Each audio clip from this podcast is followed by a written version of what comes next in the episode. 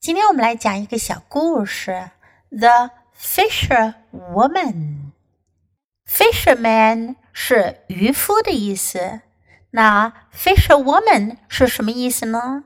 Woman 是指女性，那么 Fisher Woman 指的就是渔妇，女性的渔民。The Fisher Woman. There was once a fisher woman named Laura. She fished better than anyone in her town. Every day she took her boat out onto the sea. Every night she brought home fish for the people in her town to eat. She is such a kind woman, they cried. One day, Laura took her boat out to sea. It had been sunny, but now the fog blew in. Rain hit Laura's boat. The waves grew rough. Laura tried to steer her boat, but the wind was too strong.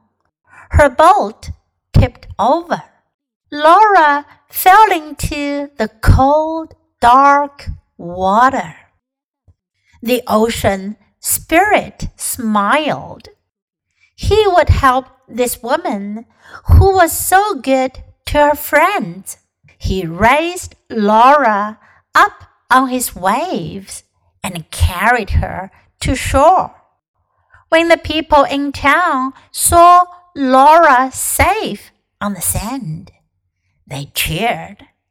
Then they wrapped her in their own coats and fed her bowls of soup.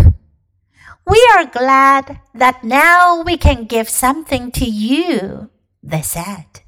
我们来说说这个故事讲的是什么。There was once a fisherwoman named Laura. 这位渔妇，她的名字呢叫劳拉。She fished better than anyone in her town.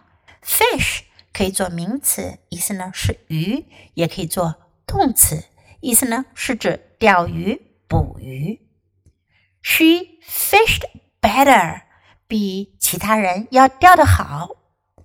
Every day she took her boat out onto the sea. 她开着船出海。Every night she brought home fish for the people in her town to eat. 每天晚上呢，她就带回来鱼给她城里的人们吃。She is such a kind woman, they cried. 大家都说她是一个非常好的人，非常善良的女人。Kind，善良的，好心的。One day, Laura took her boat out to sea.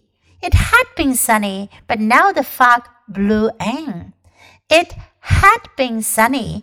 这句话说的是之前本来天气是很晴朗的，but now 可是现在呢，雾 the fog 雾 blew in 吹了进来，吹了过来。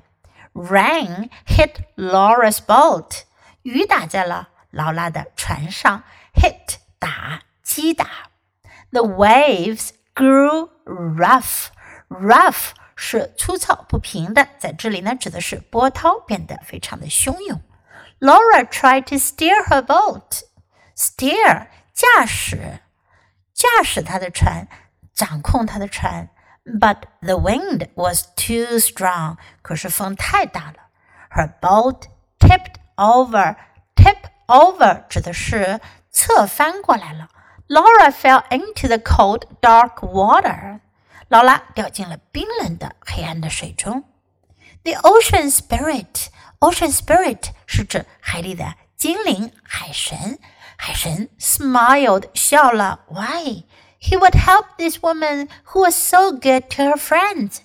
他要帮助这个对朋友们很好的女人。He raised Laura up on his waves. Raise 是提高的意思，抬高、提高。他用他的浪 把劳拉给抬高了起来，and carried her to shore，把她送到了岸上。 When the people in town saw Laura safe on the sand, they cheered. 城里的人们看到劳拉安全的躺在了沙滩上，他们非常的高兴，欢呼起来，cheer 欢呼。Then they wrapped her in their own coats. Wrap 是包裹的意思，在这里呢是指他们用自己的衣服包住了 劳拉，怕她冻着，and fed her bowls of soup. Soup 是汤，bowl 是碗，bowls of soup。这里 bowl 用的是复数，说明人们喂他的不只是一碗汤。We are glad that we now we can give something to you, they said. 他们说我们真高兴，现在我们可以给你一点东西了，因为大家一直在接受劳拉对他们的好，劳拉 送来给他们的鱼，现在他们能够回报劳拉了，他们非常的高兴。这个故事告诉我们，付出总是会带来回报，也就是我们中国人说的好心有好报。Okay, now let's listen to the story once again. The Fisherwoman. There was once a fisherwoman named Laura. She fished better than anyone in her town. Every day, she took her boat out onto the sea. Every night, she brought home fish for the people in her town to eat. She is such a kind woman, they cried. One day, Laura took her boat out to sea. It had been sunny, but now the fog blew in. Rain hit Laura's boat. The waves grew rough. Laura tried to steer her boat, but the wind was too strong. Her boat tipped over.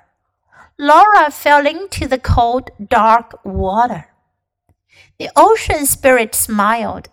He would help this woman who was so good to her friends. He raised Laura up on his waves and carried her to shore. When the people in town saw Laura safe on the sand, they cheered.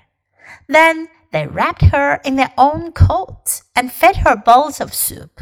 We are glad that now we can give something to you, they said. So, what do you learn from this story? 从这个故事，你可以学到什么呢？Think about it. Do you like today's story? 你们喜欢今天的故事吗？如果喜欢的话，别忘了给 Jess 老师点赞哟。你可以在 U 英语公众号找到今天的故事的英文和中文译文。 Thanks for listening. Until next time. Goodbye.